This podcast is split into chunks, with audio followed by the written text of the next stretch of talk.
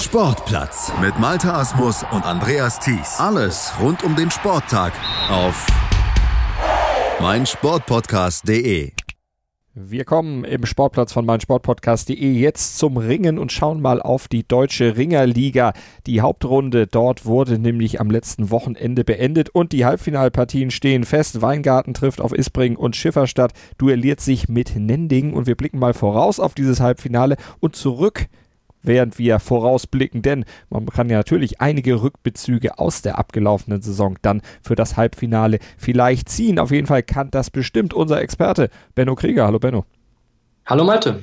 Die Deutsche Ringerliga in ihrer zweiten Saison. Titelverteidiger ja der KSV Isbringen, der sich im letzten Jahr im Finale gegen den VfK Schifferstadt durchgesetzt hat. Beide Mannschaften auch in diesem Jahr wieder mit dabei im Rennen um die Krone der Deutschen Ringerliga.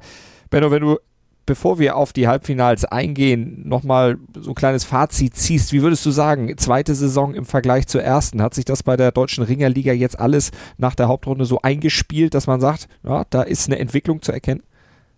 Eine Entwicklung ist auf jeden Fall zu erkennen, ähm, wie du schon sagst. Man hat am Anfang ein bisschen so das Gefühl gehabt, es geht wieder ähnlich los wie, wie im ersten Jahr, weil der KV Eisleben bei seinem Kampf, auch im Auswärtskampf in Nending, zuerst im Stau stand und dann wieder Problem hatte, die russischen Sportler freizubekommen und deswegen am Ende den Kampf 40 zu 0 verloren hatte. Das heißt, der Einstieg in diese Saison war, war ziemlich holprig, aber danach hat, hat sich das gefangen und man hat die Sportler frei bekommen. Das Ganze hat sich ein bisschen, ein bisschen verschoben. Es wurden ein paar Regelungen geändert. Zum Beispiel dürfen die Vereine jetzt unbeschränkt nicht EU-Sportler einsetzen an den Kampfabenden. Und das hat eigentlich dazu geführt, dass man ähm, schlagfertige Truppen gesehen hat immer und volle Mannschaften gesehen hat.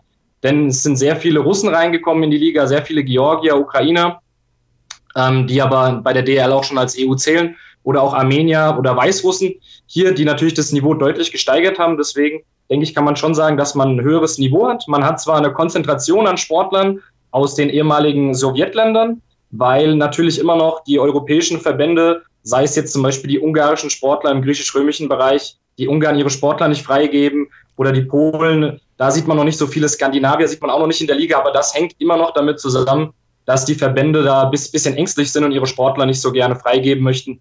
Ähnlich auch, wie es in der Türkei der Fall ist. In der Tabelle hat sich das am Ende so niedergeschlagen, dass Germania Weingarten nach der Hauptrunde die Mannschaft ist, die den Ton angibt. 12 zu 4 Punkte. Auf Platz 2 Schifferstadt 9 zu 7 Punkte. Nending 9 zu 7 Punkte. Da zählt aber der direkt gewonnene Vergleich der Schifferstädter dann am Ende für die Platzierung in der Tabelle. Deshalb Schifferstadt Zweiter und Nending Dritter und der amtierende Meister KSV Isbring ist aktuell dann Vierter nach dem Ende der Hinrunde gewesen. Der KAV Eisleben können wir auf den noch kurz eingehen. Am Ende allerdings chancenlos, nicht nur, weil sie am Anfang ein bisschen spät gekommen sind, sondern insgesamt äh, im Vergleich mit den anderen Mannschaften. Können sie nicht mithalten oder wie würdest du es einschätzen? Hm, da war eben, wie schon gesagt, das, das Problem einmal gewesen, dass die russische Sportler nicht frei bekommen haben. Ein anderes Problem, dass die serbische Sportler nicht frei bekommen haben. Andererseits muss man auch sagen, als die DRL an den Start gegangen ist, hat der KV Eisleben in der zweiten Liga gerungen und die anderen Vereine alle in der ersten Liga. Das heißt, da gab es schon mal einen Unterschied, den hat Eisleben jetzt schon mal ein bisschen aufholen können. Also es ist nicht mehr so klar wie in der ersten Saison. Man, man weiß jetzt, wenn die Eislebener kommen, dann gibt es trotzdem spannende Kämpfe. Sie sind zwar noch nicht ganz auf dem Niveau wie die anderen Teams, aber sie können mithalten und sie können ein oder anderes Mal auch schon Kämpfe gewinnen, wie zum Beispiel zu Hause gegen Weingarten. Sie haben ja nicht umsonst auch einmal gegen den Tabellenführer gewonnen. Also da ist, denke ich, eine Entwicklung auf jeden Fall nach oben zu erkennen. Und ich denke, wenn wir da ein drittes Jahr gehen und die Eislebener die Motivation nicht verlieren und weiterhin ihr, ihr Umfeld begeistern können, dann können sie da nochmal einen Schritt aufrücken und vielleicht im dritten Jahr auf Augenhöhe mit den anderen vier Teams ringen. Bevor es aber ins dritte Jahr geht, geht es dann erstmal ins Halbfinale und die Halbfinals, die werden ausgetragen am 5 beziehungsweise am 12. Januar. Also Hinkampf gibt es am 5. und den Rückkampf dann am 12. Januar. Da gucken wir mal auf die Partie des zweiten gegen den dritten der Abschlusstabelle der Hauptrunde. Da trifft nämlich Schifferstadt auf Nending. Letztlich ein Duell auf Augenhöhe, aber wenn man sich den Endspurt der Nendinger in der Hauptrunde mal anguckt, die mussten an diesem Wochenende zweimal ran gegen den KSV Isbring und gegen Germania Weingarten. Tag auf Tag, also zwei Heimkämpfe hintereinander bestritten. Beide hatten sie gewonnen. Kann man da sagen, Nending hat jetzt richtig nochmal ja, Mut geschöpft für dieses Halbfinale oder hängt das auch letztlich dieser Sieg, diese beiden Siege 14-9 und 14-11 damit zusammen, dass Isbring und Weingarten mit Blick auf die Halbfinals schon leichte Kräfteschonungen angesetzt hatten? Also ich würde es so sagen, bei beiden, bei, bei allen drei Mannschaften haben Ringer gefehlt, sowohl bei Isbring, Weingarten als auch bei Nending. Das hängt aber wiederum damit zusammen, dass wir parallel internationale Turniere haben, ähm, die in der Wettkampfwoche eben stattfinden oder eben, wie du schon gesagt hast, dass bei Weingarten kann man so sagen, dass äh, ein, das bisschen was ausprobiert wurde, einige Sportler geschont wurden. Weingarten stand nicht mit der, mit der besten Mannschaft am Start. Da fehlten zum Beispiel die beiden Russen Musa Saladiev und Kalimagomedov und auch Karapet Chalyan. Und ähm, aber bei Nending muss man auch sagen, dass zum Beispiel Surabi Jakobischwili gefehlt hat. Also kann sich das auch wiederum mehr oder weniger ausgleichen. Im Endeffekt kann man auf jeden Fall sagen, dass Nending einen Endspurt hingelegt hat, dass sie vor allem im Umfeld da viel begeistern konnten durch diese beiden Siege, da sie ja beide Kämpfe zu Hause auch gewonnen kon gewinnen konnten. Und ähm, somit mit ihnen auch auf jeden Fall zu rechnen ist. Aber im Halbfinale werden die Karten natürlich wieder total neu gemischt, weil es ist auch wichtig, dass wir auf die Kämpfe schauen. Schifferstadt gegen Nending in der Runde. Da hat Schifferstadt 19 zu 6 und 15 zu 11 gewonnen. Also einmal sehr deutlich und dann nochmal mit vier Punkten. Deswegen würde ich schon sagen, dass die Schifferstädter da die, die Favoritenrolle innehaben. Zumal ja auch man nie weiß, wie das im Halbfinale aussieht. Vielleicht kommen nochmal einige neue Sportler dazu, die wir bislang noch nicht auf der Matte gesehen haben. Gerade auch, weil Schifferstadt einen sehr, sehr großen Kader hat, wo sie wirklich unzählige Möglichkeiten haben. Ich sehe da Schifferstadt einen Ticken vorne. Nending muss da schon, da muss vieles perfekt laufen und da muss auch, ähm, ja, muss man vielleicht taktisch ein bisschen umstellen und äh, einige Sportler auch wieder in den Einsatz bringen, die man, die man bislang noch nicht gesehen hat. Zum Beispiel in der 60 Kilogramm Klasse im Freistil wäre das Yuri Holub, den Israeli, der in der vergangenen Saison gerungen hat bei Nending. Wenn der wieder dabei ist, könnte das einer von den Ringern sein, die da vielleicht ähm, noch etwas ausrichten können. Wo würdest du den Unterschied zu Schifferstadt zu Bundesliga-Zeiten sehen? Da war die Mannschaft ja in den letzten Jahren der Bundesliga-Zugehörigkeit dann doch eher eine Mannschaft, die eher am Tabellenende mitgerungen hatte, doch immer einige Probleme hatte. Was machen sie jetzt in der deutschen Ringerliga besser? Profitieren sie davon, dass diese Freigabe eben gegeben wurde, dass man unbegrenzt EU-Ausländer einsetzen kann? Vollkommen. Also sie profitieren. In der vergangenen Saison haben sie sehr stark davon profitiert, dass in der DRL Georgien als EU-Mannschaft zählt. Also beziehungsweise als EU-Land zählt, weil Georgien assoziiert ist von der Europäischen Union. Und die DRL erkennt das als EU an. Der Deutsche Ringerbund erkennt das nicht als EU an, noch nicht. Und das war eine, eine ganz, ganz große, große Sache, weil zu Bundesliga-Zeiten früher hat Schifferstadt immer nur einen Georgier einsetzen können und in der vergangenen Saison haben sie mit sehr, sehr vielen Georgiern die deutsche Ringerliga aufgemischt. Also das ist auf jeden Fall ein Punkt. Und der andere ist auch der, dass es keine Deutschquote gibt in der deutschen Ringerliga, dass sie keine starken deutschen Sportler einsetzen müssen, weil da hat Schifferstadt auch immer so seine Probleme gehabt. Man hat zwar mit Dennis Kudler und Edgar Sever zwei starke Deutsche gehabt, aber danach und Patrick Dublinowski auch noch nicht zu vergessen. Aber man muss ja heutzutage bei der deutschen, ähm, beim Deutschen Ringerbund sogar sechs deutsche Sportler stellen und da hat eben der VfK Schifferstadt Schwierigkeiten gehabt, auf diese sechs starken deutschen Sportler zu kommen. Hm. Diese Probleme haben sie jetzt nicht mehr und können eben hier von ihren sehr guten Kontakten nach Georgien oder auch nach Russland profitieren. Und deshalb stehen sie auch nach der aktuellen Runde wieder auf Platz zwei, dort wo sie ja auch nach dem Finale der deutschen Meisterschaft im letzten Jahr dann standen. Meister der KSV Isbring, amtierender Meister, die stehen jetzt nach der Hauptrunde in Anführungsstrichen nur auf Platz vier, haben sechs zu zehn Punkte auf ihrem Konto, müssen jetzt im Halbfinale dann zu Germania Weingarten, der tonangebenden Mannschaft aktuell in der deutschen Ringerliga. Benno, lass uns erstmal bei den Isbringern bleiben. Was läuft bei denen anders als in der letzten Saison? Mm, natürlich ist es wieder alles sehr, sehr eng, generell die Liga. Also wenn wir jetzt schauen, du sagst es zwar, sie sind Vierter, aber im Endeffekt sind es vier Punkte, die, die sie dann trennen oder drei, glaube ich, auf ähm, Nending, Nending und Schifferstadt. Es ist also schon eng. Also ein Problem, was ich sehe, ist, dass, dass, Nending, äh, dass Isbring keinen starken 87 Kilo Mann hat im, im freien Stil. Hier hat man mit Minkailov zwar einen Russen im Kader, der aber selten zum Einsatz gekommen ist. Und das war ein Punkt, wo man auf jeden Fall sagen kann, da, da hat es ein bisschen gehapert. Weiß ich nicht, ob es an der Freigabe liegt oder ob es einfach äh, daran liegt, dass der, der russische Ringer hier international unterwegs war. Also das ist auf jeden Fall ein Punkt.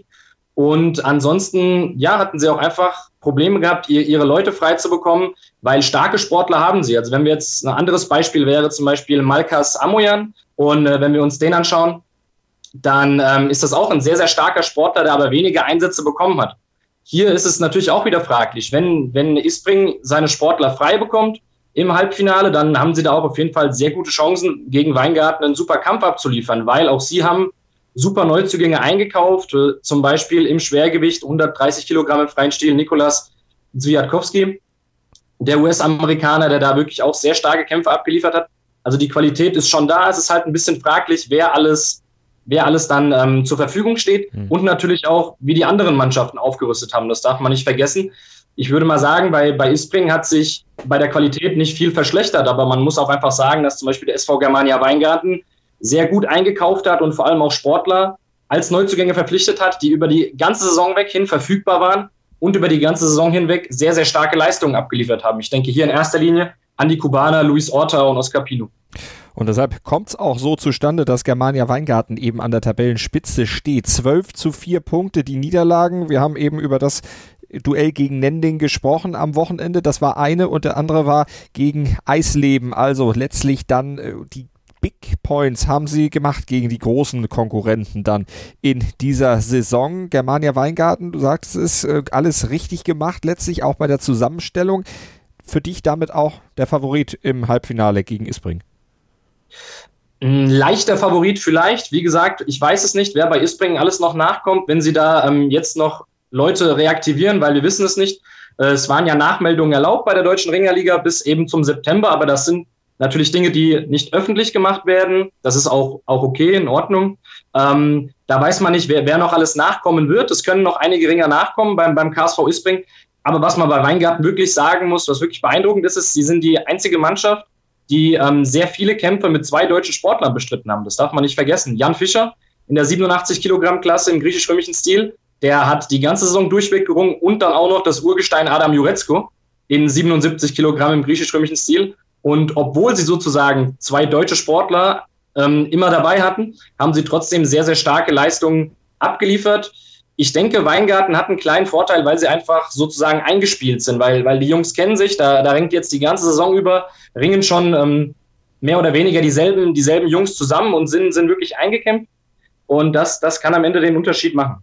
Also 5. und 12. Januar, da werden die Halbfinals dann ausgetragen danach wissen wir dann, welche beiden Mannschaften ins Finale einziehen.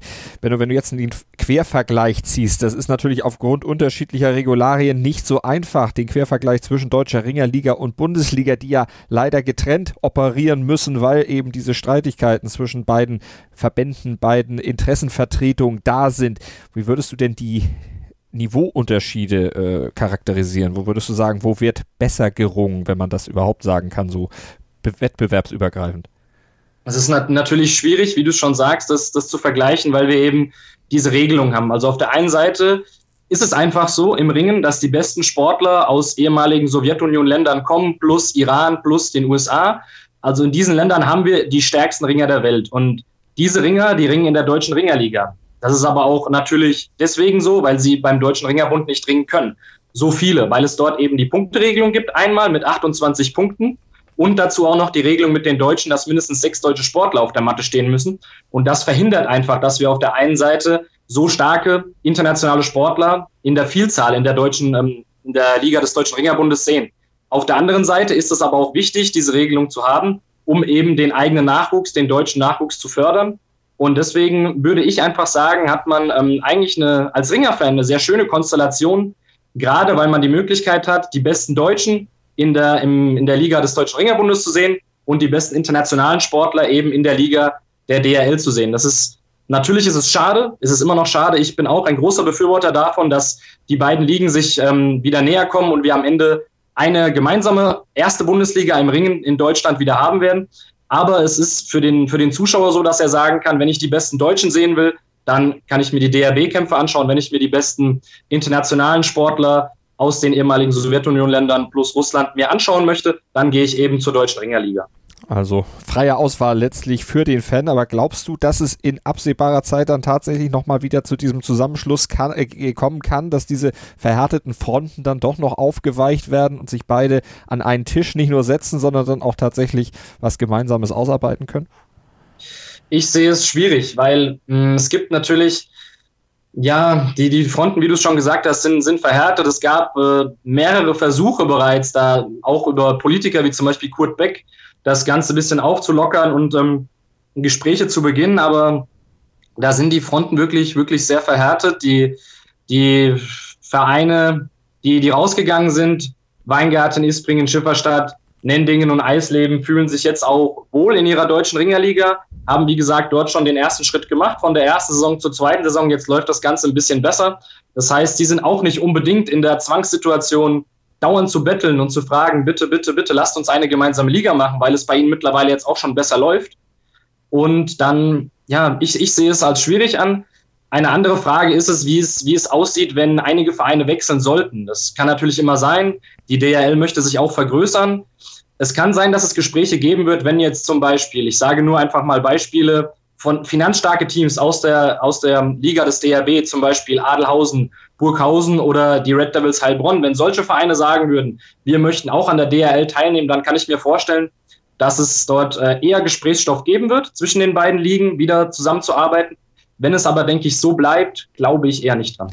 Also wir werden die Entwicklung natürlich weiter verfolgen und vor allen Dingen die sportlichen Ergebnisse dann weiter kommentieren und darüber berichten hier bei uns im Sportplatz auf meinsportpodcast.de. Da haben wir nicht nur die Ringer-Bundesliga, sondern natürlich auch die Deutsche Ringerliga im Blick. Jetzt auch mit dem Einbiegen auf die Zielgeraden, die Halbfinals am 5.